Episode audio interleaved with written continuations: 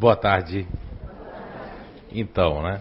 É, dar uma palestra sem tema é meio difícil. Então, o que é que eu fiz? Eu digo, vou deixar fluir. E estávamos ali escrevendo algumas partes para um próximo livro. E me surgiu, uh, no próprio tema que me disseram, né, que é o encerramento, me surgiu a palavra ciclo, né? E o ciclo é, o, é um espaço de tempo, né? Que ocorre, se completa perante um fenômeno ou um fato, ou muitos fenômenos e muitos fatos. É o que acontece durante a vida terrena também. E se a gente fizer uma comparação metafórica entre o ciclo de evolução humana e o ciclo evolutivo biológico da borboleta, nós vamos encontrar algumas semelhanças aí. Porque a borboleta, ela passa por quatro estágios, né?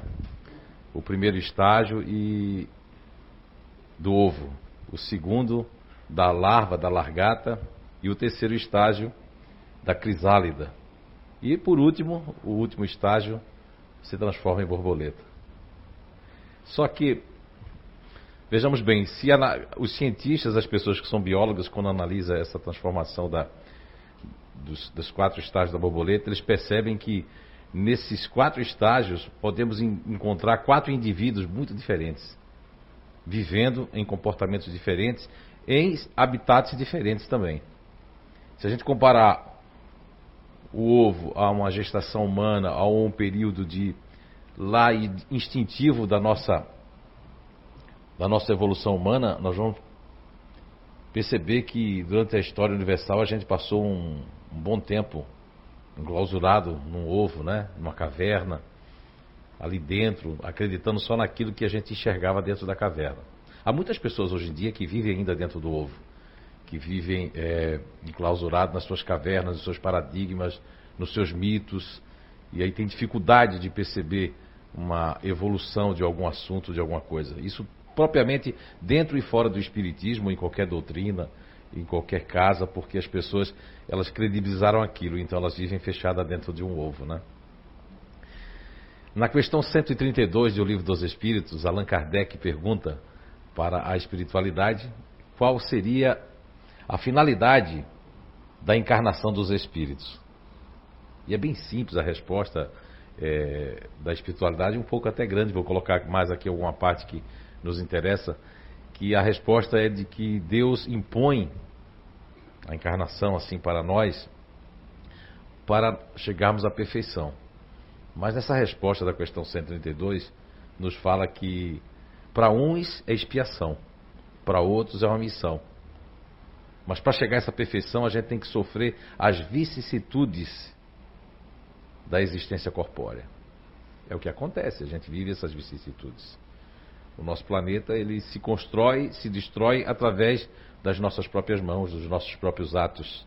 Existe uma direção, uma pré-programação entre algumas coisas mas a maioria das vezes tem o nosso livre-arbítrio, pelo menos do que a gente decide fazer, do conhecimento, né?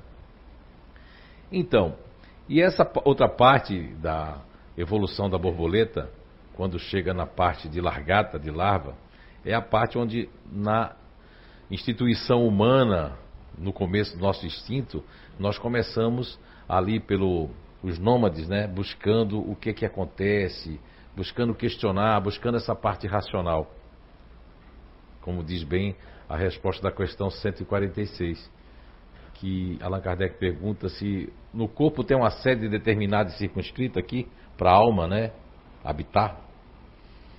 E a resposta é que não. Porém, naqueles que pensam muito, está mais localizada na cabeça, né? Nas pessoas pensantes. Veja bem, então, essa parte da largata que a gente pensava já percorri aí o mundo, começamos a percorrer, mas tem muita gente que vive como largata ainda, muito apegada à terra, né? Apegada aos meios materiais, apegada aos. A, a, buscando cada vez mais, né? Porque existe um período que a largata, quando ela vai chegar à crisálida, é um período de tempo, né? Que pode durar algumas semanas, ela começa a produzir fios de seda e algumas largatas terrenas humanas, né, que ainda querem buscar esse fio de seda além do limite para fazer a sua crisálida, né? Então a gente quer o dinheiro, é os bens, quer demais. É, porque no Evangelho segundo o Espiritismo é, fala que a riqueza é um bem também. Pode ser um mal, mas pode ser um bem, desde que você sabe usar ela em seu proveito, em proveito da humanidade e proveito das pessoas. Não é ruim ter condições. O ruim é o que é que você faz com ela. Então, nesse período da largata, da crisálida, ela começa a tecer fios. E ela vai se enrolar nessa crisálida, se enrolar para fazer o casulo. Só que pessoas também podem se enrolar, se enrolar, se enrolar com o dinheiro, se enrolar com os bens materiais, se enrolar com as dívidas, se enrolar com as prestações, se enrolar em querer ter aquilo que o vizinho tem. Fulano colocou, também eu posso colocar uma empresa. Se Crano tem aquilo, também posso ter. Mas posso ter no comparativo, mas como é que Fulano chegou lá? Fulano lutou, trabalhou enquanto você se divertia, Fulano não dormia, né? Enquanto você estava de perna para o ar, fulano estava buscando alguma coisa. E esses que se esforçam muito, esses que, que buscam muito, acabam obtendo aquilo, né? Mas se não parar, vai ser como a crisálida. Nunca vou sair da crisálida. Ou seja, eu nunca vou completar o casulo.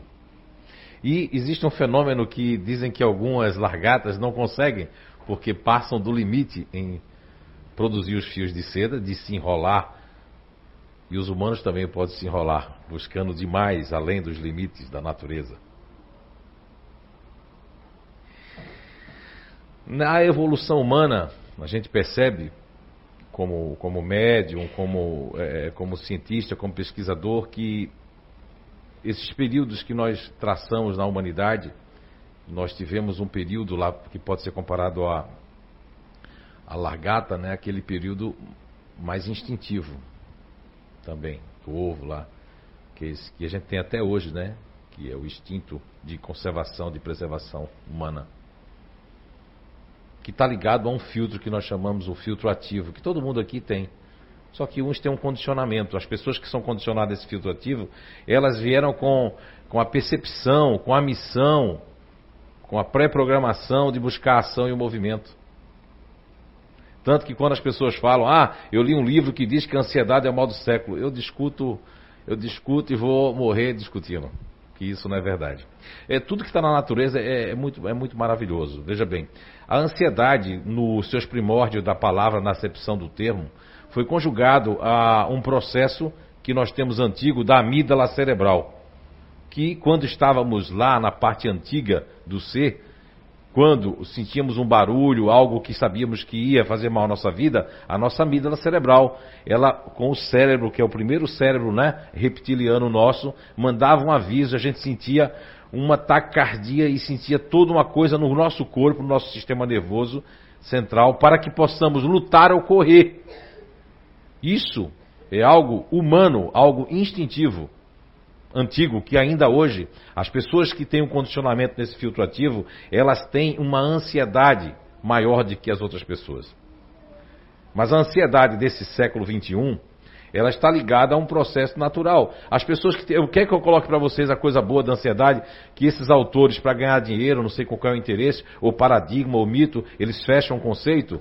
As pessoas que têm ansiedade, não só a minha esposa que está aqui, como as pessoas que eu conheço aqui que têm ansiedade, elas têm iniciativa, elas correm atrás das coisas, elas são cheias de atitude, elas fazem acontecer, elas são fazedoras, elas terminam o que começam. Lógico que tem como a força, né? Não estou aqui fazendo a, a força lá do Skywalker, mas a, tem um lado da força, né? Em tudo até no, na medicina chinesa, Yi Yang, né? negativo e positivo na eletricidade, e vai negativos, que vai depender da evolução espiritual. Como diz a resposta da questão 132 do Livro dos Espíritos, tem pessoas que é missão aqui, tem uns que é expiação.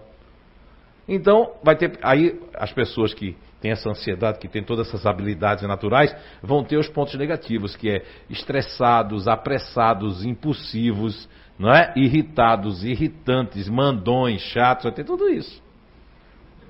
Não é? Porque ninguém vai ficar assim.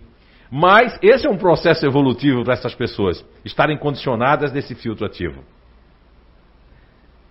Então, quando as pessoas estão localizadas nesse filtro ativo, elas vão ter, de certa forma, algum antagonismo com aquelas que não estão nesse processo evolutivo, que não estão nesse processo psíquico de ver, de visão de vida, de sentir a vida e de perceber as coisas. Porque aquelas pessoas de um outro processo, de um outro condicionamento que é um filtro racional, que está contido lá na resposta da 146, que a alma pode estar habitando esse, essa localização do corpo, vão ser pessoas que vieram para querer saber como são as coisas, são sonhadoras, são questionadoras, são pessoas que ficam sonhando, ficam jogando chantilly, ficam já prevendo uma coisa que ainda vai acontecer. É um outro tipo de ansiedade. Vivem projetando, fazendo projetos, fazendo metas. É? Mas tem um lado negativo, tem baixa autoestima. Uma hora eu estou lá em cima, outra hora lá embaixo. Uma hora eu acredito, outra hora eu acredito, né? Uma hora eu quero, agora eu não quero, mas eu quero depois, agora eu quero, agora eu me animei. Como tudo vai ter o lado positivo e negativo. Mas vão ser pessoas que quando o ativo pressiona muito, dizem assim, ah, mas não entendeu porque eu quero que me entenda. O racional, como ele quer entender o mundo, quer entender a vida, ele quer que as pessoas entendam também da mesma forma que eles entendem. Não tem certo nem errado. São plataformas, são filtros diferenciados. No ativo, há uma pressa de viver. No racional, ah, eu quero sonhar, né? Às vezes acordado, às vezes dormindo. E aí tem um terceiro filtro, que é o filtro emocional, que é uma base diferenciada que vai ter os seus pontos positivos, que deveria ser usado por esses emocionais. Mas como responde a questão 132 do Livro dos Espíritos, que para uns é expiação e para outros é missão, alguns espíritos, quando chegam nessas bases emocionais, porque vieram de uma frieza lá atrás, de uma pessoa racional, mesquinha, egoísta, que não dividia nada com ninguém, não se preocupava com o outro, aí vem numa carga para dentro e para fora, para dentro para sentir o seu corpo. Ai, dói ali, dói aqui, eu sou crítica, eu me lembro do passado, eu me lembro quando eu tinha um ano e seis meses, me lembro quando estava mamando no peito de mamãe, que minha tia gritou e aquilo doeu meu ouvido, até hoje dói com o grito dessa minha tia, não gosto da minha tia, tem uma mágoa dela violenta e tem aquele emocional para fora, que isso aí é mais evidente de que esses espíritos que vêm com o emocional para fora, que é aquele tipo welcome, se espirrar saúde, eles vêm com a, qual é o propósito da pessoa vir com esse emocional para fora? Quando o espírito é evoluído vai se tornar uma Madre Teresa de Calcutá, uma irmã Dulce, que tem esse emocional para fora, porque é o altruísmo que eles vieram. Mas aí, ao invés de praticar o altruísmo, eu pratico o egoísmo. Ou seja, eu ajudo. se você receber minha ajuda, eu vou te ajudar sempre. Mas se ela ajudar você, eu já não ajudo você porque eu que te ajudo. Como é que essa criatura quer te ajudar? Ou eu fico naquele estado de ah, não, agora já descobriu que eu fiz isso, agora isso é orgulho.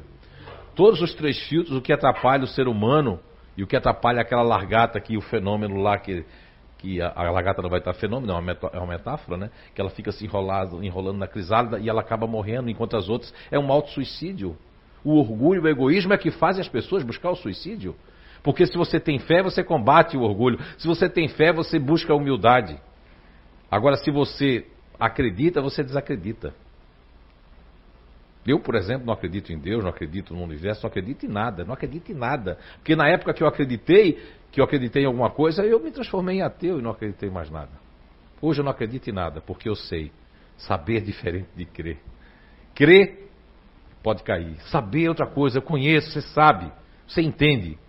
Aí você também melhora. Deixe de crer. Busque saber, conhecer, saber. Eu sei. Eu sei que Deus existe. Eu sei que o universo existe. Não é? Na questão 919 de O Livro dos Espíritos, Allan Kardec, já um pouco agoniado, que já é já o, quase o término né, desse clássico espiritual que veio dos espíritos, foi perguntado para eles. Que a gente aponta para cima, mas pode ser para o lado também. Né? Então, Allan Kardec pergunta na questão 919 do Livro dos Espíritos: é, qual o meio mais eficaz de combater o mal, para a gente não se arrastar no mal e para se tornar um, ter um melhoramento nessa vida? Allan Kardec pergunta. Quando você lê essa pergunta, seja no francês antigo que eu fui buscar para ver, seja na língua portuguesa que mudam né, conforme as edições, a, as editoras, você vai perceber que há, um, um há, há, há, uma preocupação de Allan Kardec e do professor Rivail. Porque ele sentiu talvez na própria pele e na pele de muitos que ele deve ter ido nos seus périplos, né? Pela Europa, pela França, de sentir a agonia das pessoas de como fazer para se melhorar, daquelas pessoas que já começam a nutrir a vontade de se combater, de ser melhor, de não fazer certas coisas. E a resposta é muito curta da questão 919 do Livro dos Espíritos. Um sábio da antiguidade já vou-lo disse. Um sábio da antiguidade. Coincidentemente daqui, dessa cidade aqui. Conhece-te a ti mesmo.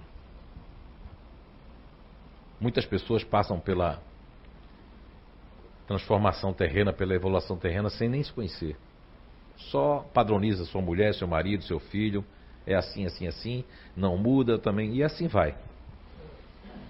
Vocês que já estão aqui, vocês que estão aí na internet, o nosso, né? Boa tarde, eu lembrei aí, vocês que estão em todos os lugares nos assistindo, seja lá em Portugal, na Europa, seja na Holanda, seja no Recife, seja em Pernambuco, seja em São Paulo tem que ter em mente que se vocês já estão aí, já estão num domingo de sol, que vocês poderiam estar na praia, vocês estão buscando isso, é porque o espírito de vocês, os nossos espíritos, estão sequiosos dessa transformação.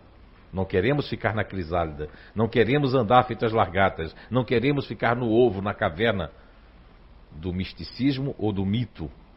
Já queremos algo mais, queremos compreender o porquê estamos aqui, por que fulano é doente, por que o outro é cego, por que o outro é assim, porque um é rico e o outro é pobre, porque um nasceu ali, outro nasceu aqui, o outro nasceu no Japão e eu nasci aqui.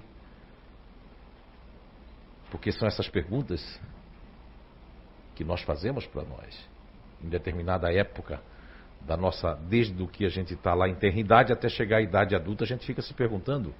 Há momentos que aqueles descredibilizam o conhecimento que já tem, porque lá no fundo da sua consciência, no ínfamo do átomo que constitui os seus pensamentos, ele tem certeza, mas eu prefiro acobertar essa certeza para também estar dentro da resposta da questão 132 do Livro dos Espíritos, que diz que Deus impõe a, a nós essa vida aqui, para os espíritos, mas que também nós vamos vivenciar as vicissitudes da existência corpórea. E essas vicissitudes elas vão mudando conforme as estações, conforme os ciclos, né? Antes eram as tavernas. O cara não saía da taverna, né? Lá em São João em Tijuca já é o que? É o como é que é o nome? É a venda não, como é que é? Hein? É venda, né? Não sai da venda lá. Ok do boteco, né? Tem uns que. Aí tem uns que preferem se entorpecer através da maconha, outros da, de cheirar cocaína para ter mais assim alguma outra coisa. Mas nós precisamos compreender que todas as químicas que estão no nosso corpo é a nossa própria cura. O que está acontecendo agora esse ano, 2017, que foi um ano que é, caiu muitas máscaras. Foi o ano que também eu fiz viagens, descobri coisas que o brasileiro, o latino-americano são poldados de conhecer por causa da sua mente que não perguntam. Simplesmente, automaticamente, como uns cordeiros, vai seguindo aquilo que a televisão, que a mídia, que o outro está dizendo. Aí aquela mídia famosa põe aquela pessoa lá que tem uma bata branca que é assim que é. Não, não quer dizer nada. Eu estou buscando de onde começou isso, porque é muita informação de onde começou. É, onde é que a gente foi tão enganado que a gente acredita em todas essas mentiras e agora tem um padrão lá de medição de impressão que é 13 por 8 e o brasileiro vai todo mundo 13 por 8 já vai tomar remédio.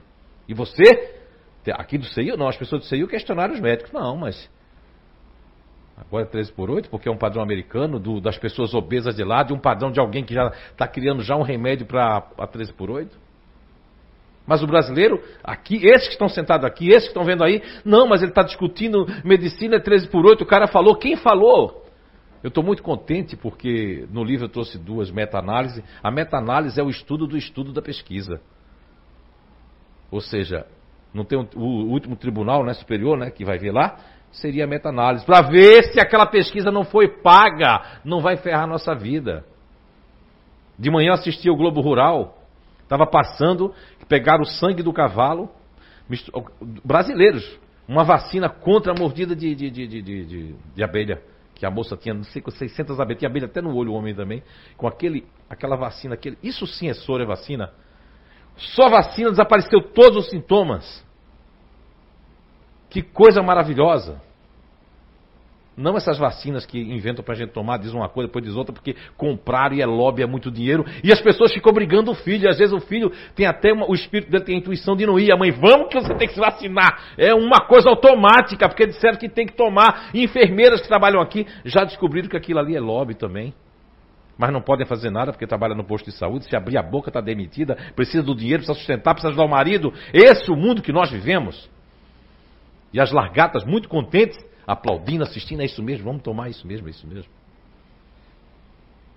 Quero mudar o meu corpo completamente, que a natureza me deu. Quero mudar. Eu vou tomar anabolizante, eu vou fazer não sei o quê, vou, vou tomar bomba, né? Bomba que chama, né? Você que é dessa área da educação física, chama tomar bomba. Que eu mudar tudo. Aí depois, quando chega que eu era para viver mais 20, 25, 30 anos, aqueles asteroides, todas aquelas coisas dentro da minha, do meu corpo começam a fazer que eu vou perdendo a vida.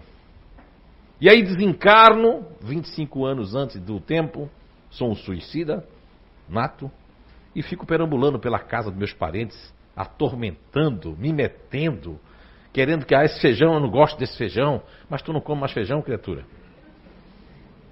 Mas eu quero me meter, porque eu sou a pessoa, eu era mãe, eu, eu tenho que me meter. Isso tudo constituído quando a gente é lagarta fazendo um sentido metafórico. Mas é na questão 928 de O Livro dos Espíritos que Allan Kardec faz uma pergunta muito interessante. E aqui foi a espiritualidade um dia dar um, um seminário aqui, eles pediram para mim abrir, eu nunca, nunca tinha visto. Trouxe naquele livro ali, Quem Sou Eu e Quem é Você? E a, a, pergunta é muito interessante porque Kardec já começa afirmando algo que a espiritualidade, inclusive, já diz o ok para ele. Ele pergunta assim: é, evidentemente que as aptidões naturais, né? Quer dizer o seguinte: que as aptidões naturais, se nós as seguíssemos, é, o fato de nós não seguirmos, ele pergunta, é o que causa a nossa infelicidade e que Deus criou essas aptidões naturais para nós, essas vocações, por não seguir essa vocação. E a resposta primeira na 928 é, é verdade. Ó, já? É verdade.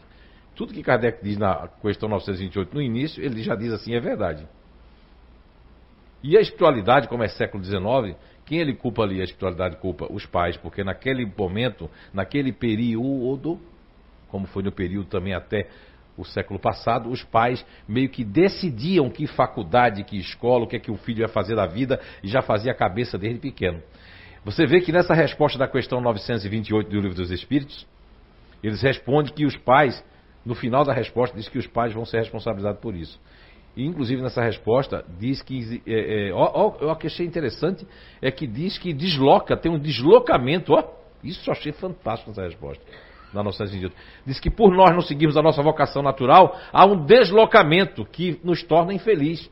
Se vocês perceberem os grupos naturais dos quais nós fizemos a descoberta, né? Que um dia alguém vai chegar e vai melhorar, porque a gente descobriu, descobriu e tem, olha, milhares de pessoas que já se comprovaram que fazem parte desse grupo natural. Vamos dar um exemplo a pessoa que nasce no grupo natural que nós nominamos num neologismo, né, de neutros. A pessoa nasceu para não cobrar. Para não cobrar, para não trabalhar em nenhuma parte de conflito. E ele se obriga, porque alguém obrigou na empresa do pai, sei lá o que foi, a ser cobrador. Ele pode até tentar, Bem, ele vai ter que fingir para os outros que ele conseguiu cobrar. E às vezes ele não conseguiu cobrar e achou que não conseguiu porque foi não. Porque não conseguiu, porque ele não tem força. Porque quando a pessoa já começar o conflito, ele está bom, então depois eu volto. Ou uma moça que chegou para mim e disse: Olha, a dona Fulana disse: cobra lá o dinheiro e liga para aquela mulher, aquela cobra sararaca. Eu peguei o telefone. Tu, tu, tu, tu, tu. Parecia roleta russa. Tu, tu, tu, tu. Ai. Dona Fulana, tá dando soco ocupado. Ah, deixa pra lá aquela jararaca, depois eu cobro. Como é que essa criatura vai viver no mundo, essa criança, esse adulto sob pressão? esse deslocamento que fala na questão 928 do Livro dos Espíritos, eu achei muito interessante. Porque é um deslocamento de área, um deslocamento de vocação, vocação natural. Quer dizer, lá está dizendo no Livro dos Espíritos. E Sócrates, 400 anos de Cristo, falava do homem cabeça, homem peito e homem ventre. Aqui, Platão, discípulo de Sócrates, enumerou que sejam os trabalhadores, os operários, as pessoas que são muito adrenalina, suprarrenais. Lembra dos ativos que eu falei no início? Aquelas pessoas que têm uma bichinha mordendo aqui que tem que se movimentar. Não pode ficar parado, não pode ver ninguém parado. Se você disser, deixa para depois, a pessoa dá um negócio nela assim, uma coisa ruim, né? Parece que vai. É, se diz, e se você disser, deixa para amanhã, a pessoa já vira os olhos. Dá bruxismo, já dá um negócio ruim. Isso é no trabalho em todo canto, porque a pessoa é o que é em qualquer lugar. Não é porque ela é uma pessoa ativa que vai chegar aqui no centro e vai fazer assim, tô tão zen. Não, basta alguém deixar um lixo ali não pegar. Ela não viu o lixo? É cega? Quer dizer, já vê a coisa, né? Porque não vai conseguir.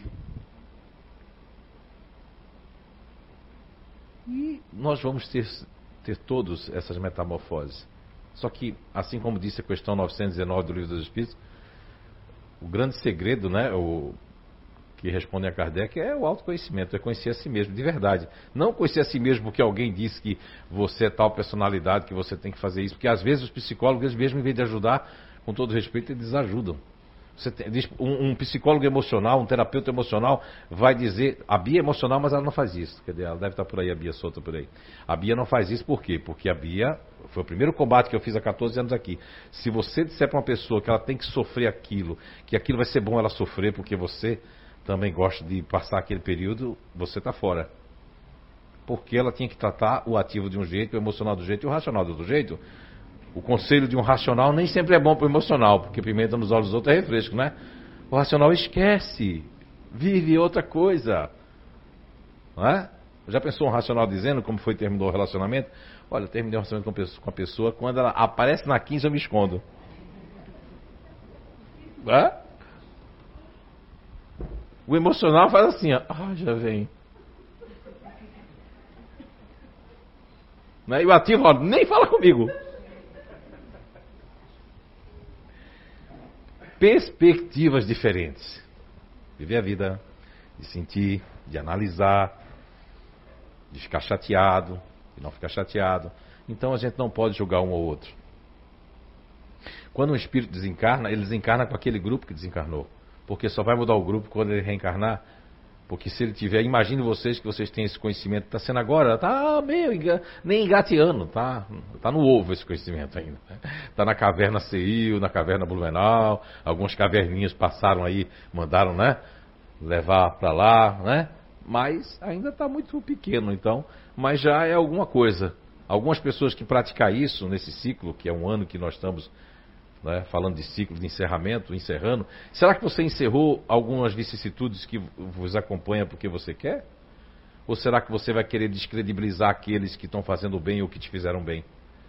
Porque, segundo a espiritualidade, por diversas vezes me respondendo, me disse que o, o que realmente acusa a inferioridade de um espírito é a ingratidão. Você tem que ser grato por menor que alguém tenha feito por você, você tem que ser grato.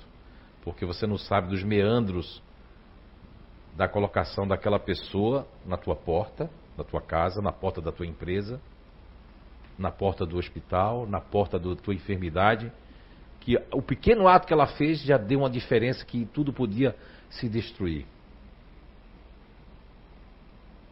E a ingratidão é algo muito triste, porque a pessoa que recebeu ingratidão, ela pode seguir a vida, mas o ingrato, ele vai ficar sempre perturbado. Porque ele vai querer sempre culpar, arrumar culpas, descredibilizar uma casa, descredibilizar uma pessoa, um vizinho, um amigo, porque aí ele acha que a consciência dele vai ficar limpa porque fulano não presta, cicrana é assim mesmo, ela fez aquilo, fulano é aquilo. Por isso que não seja ingrato com as pessoas, agradeça por tudo às vezes até por um problema que apareceu na nossa vida, é difícil a pessoa agradecer isso, mas às vezes está desvirtuando você para um outro lado. Talvez ficar tudo legal naquele lugar, você ia ficar naquele lugar. Talvez é preciso que aconteça a turbulência, infelizmente até a guerra, o caos, para que algo novo se abra, sabe? Porque não era necessário acontecer as guerras nem os caos. O caos que acontece na tua vida pessoal, na tua casa, na tua empresa, é provocado por alguém, ou por você, ou por alguma pessoa que está provocando o caos porque está perturbado, porque está perturbada. Mas merece a mão, que você estenda a mão, que você perdoe, que você ajude. Porque você poderia estar também no lugar dessa pessoa. Quem somos nós? Dizia ontem aqui numa pequena mensagem para os trabalhadores que me surgiu assim, de uma, um espírito que se intitula com o apelido de Peralta, e ela dizia fortemente no meu ouvido, imagine vocês que ela queria incorporar para cantar, não vou deixar, né? Eu com essa voz horrível que eu tenho para cantar, né? não tenho ritmo. Imagine que ela ontem ainda ficou um pouco no, no meu arcabouço psicológico, de que ela falava que a importância da gratidão para eles, mas principalmente o tema central foi não julgar. E Jesus disse isso.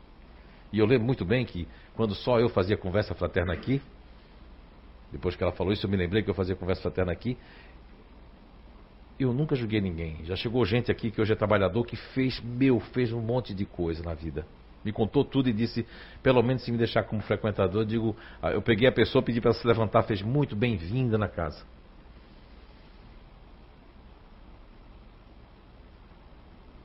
Quando eu estive no Priorato, Prioreto, né, quem, quem leu o meu livro, o Você é a Cura, né, um, eu estava na Inglaterra, tinha passado 30 dias lá, quando escrevi o livro Você é a Cura 1, e aí eu, tive, eu recebi uma intuição muito grande que eu tinha que, que ir para a França e procurar a, o, o, Instituto né, de Desenvolvimento do Homem Integral de George Ivanovich Gurdjieff.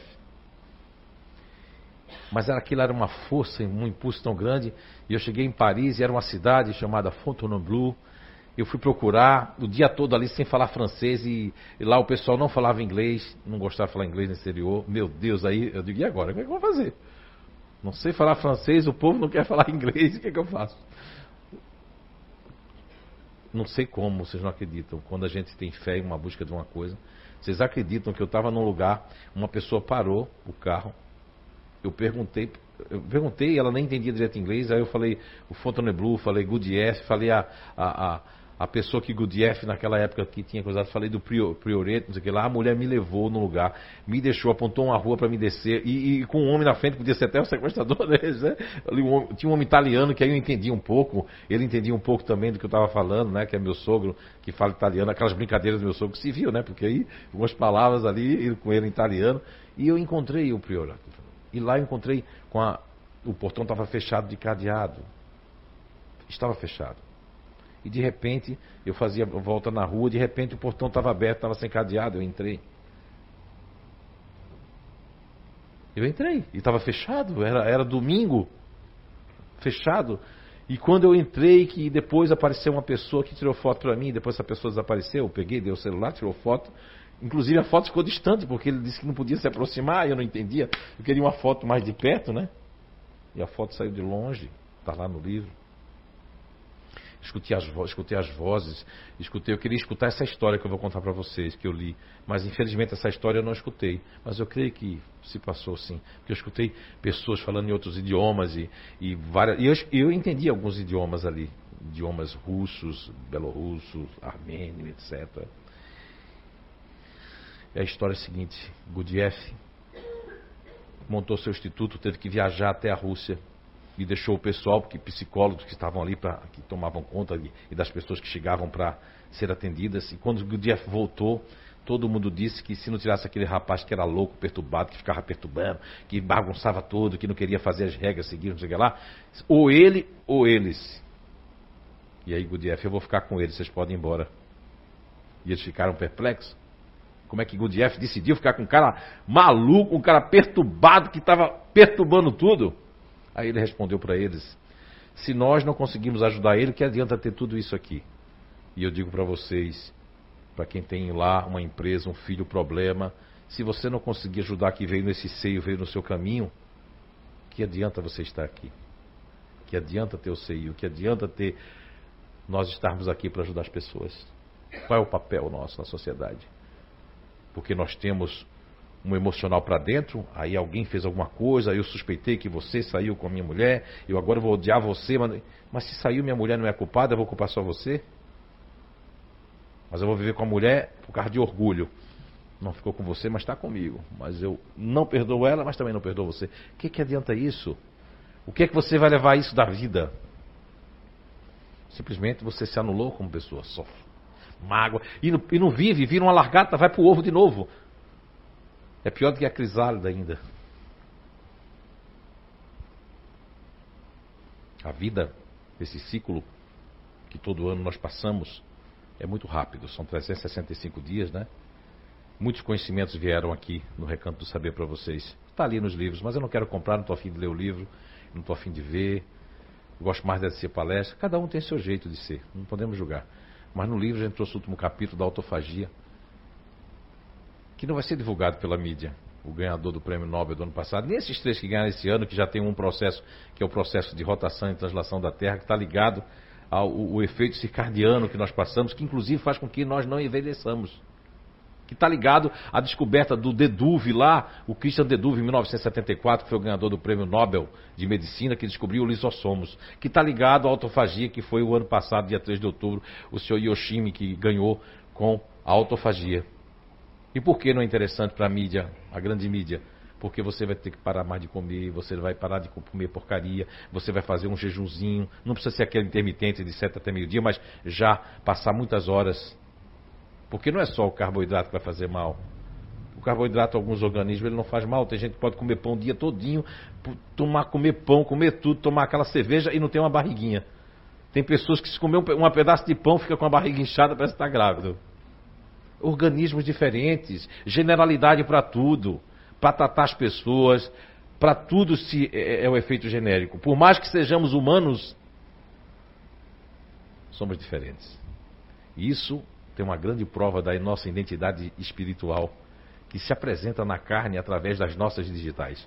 Porque ninguém aqui, do seu pai e da sua mãe, mesmo trigêmeos, quadrigêmeos, não tem as digitais iguais. Isso aqui é uma prova de que nós somos únicos. Temos que ter cuidado nos nossos relacionamentos. Será que o problema é só as pessoas o problema não é comigo? Porque mulheres dizem que encontram homens maduros, mas mimados pelas suas mães. Aí não, não conseguem. A pessoa é maravilhosa, mas não consigo porque é mimado por mamãe. Mamãe, basta ligar que eu estou lá. Às vezes aí o, a, os homens dizem assim, mas aquela mulher ali, ela só quer se enfeitar e botar, e se enfeitar e comprar roupa e comprar roupa. Eu já não aguento mais, eu vou me separar porque dá para colocar umas cinco lojas. Eu já vi pessoas chegar, olha, qual é o problema? Eu perguntar. O problema é que minha mulher, ela compra muita roupa. Porque a pessoa é de um grupo, freio de mão puxado, que tem medo da dívida, tem medo do. é inseguro em relação à própria segurança. Então nós temos que entender que existem pessoas assim. Nós temos que conhecer a nós mesmos e conhecer as outras pessoas. Isso vai fazer uma grande diferença na vida de vocês. Mas fechando esse ciclo do início da palestra, da borboleta, da largata, temos que ver que o ano termina nesse calendário novo, humano, mas que o que vai fazer a diferença é você não é você não fazer as mesmas coisas que você fez, é você mudar o caminho, mudar a rota, mudar o roteiro, agora eu vou pagar para ver isso aqui, vou fazer aquilo. Quando Paulo de Tarso escreveu uma das suas epístolas aos Coríntios, chamada O Bom Combate. E eles, quando leram lá a epístola, eles entenderam tudo errado. Eles acharam que Paulo estava fazendo pegar um mão do que tivesse de arma e lá e combater. Não, não, não. Depois ele foi, depois foi explicado, ele estava dizendo para combater um bom combate interior, combater a nós mesmos. Nós somos muito é, cautelosos com os nossos defeitos, com as nossas más tendências e bastante explícitos e rápidos para julgarmos o nosso semelhante pela uma ação. Às vezes as pessoas podem dizer coisas para você para destituir aquela pessoa, porque eu não tenho o que fazer, eu tenho que fazer uma fofoca, eu não sei o que fofocar, eu vou dizer que aconteceu isso, aconteceu aquilo, que fulano disse isso, ciclano disse aquilo. E aí começa né, essa perturbação, porque as pessoas deixam. A questão 456 e 459 de O Livro dos Espíritos, quando fala que numa delas que os Espíritos veem tudo que nós fazemos, mas só dá atenção àquilo que realmente lhe, lhe, lhe chama atenção, lhes comprais, porque tem, o espírito, você está lá perturbado, Mas é depressão, um espírito que é, é, que, é, que é brincalhão, ele não vai querer perturbar você. Ele vai perturbar aquele que faz muita brincadeira. Aí eu vou esconder a chave sua pra você ficar doido, vou fazer um monte de coisa. Tem gente que já aconteceu, leva da mão que já aconteceu. Procurou o objeto, nunca saiu dali e você não viu ali. E ele nunca saiu dali. E você olhou, e você olhou, você procurou, passou a mão e nada aconteceu. E a outra questão fala, 456, 459, fala sobre que os espíritos, né, respondem a Kardec, que os espíritos sabem tudo que nós pensamos e muitas vezes são eles que guiam. Mas eles só guiam quando você está perturbado, que você começa só com ironia, pensar em coisa. Aí você tem que procurar ocupar a mente. Ah, mas como é que eu faço, Zé Araújo, para é, procurar um outro rumo?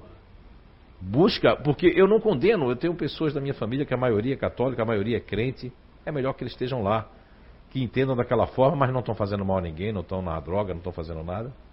Mesmo que tenha aqueles, né, católicos e crentes que acreditam no Velho Testamento, porque eles não pegaram a lógica que se Jesus veio é para que aquilo ficou para trás da história.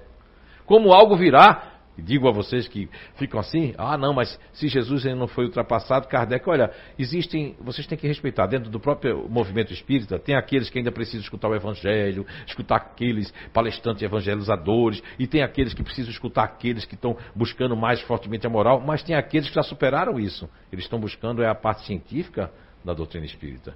Esses são espíritos que já não têm problema naquelas áreas, mas tem, agora estão buscando isso. Então, é uma ciência, uma filosofia e não uma religião. A doutrina espírita. Não é? Mas dá para fazer o religare aqui também.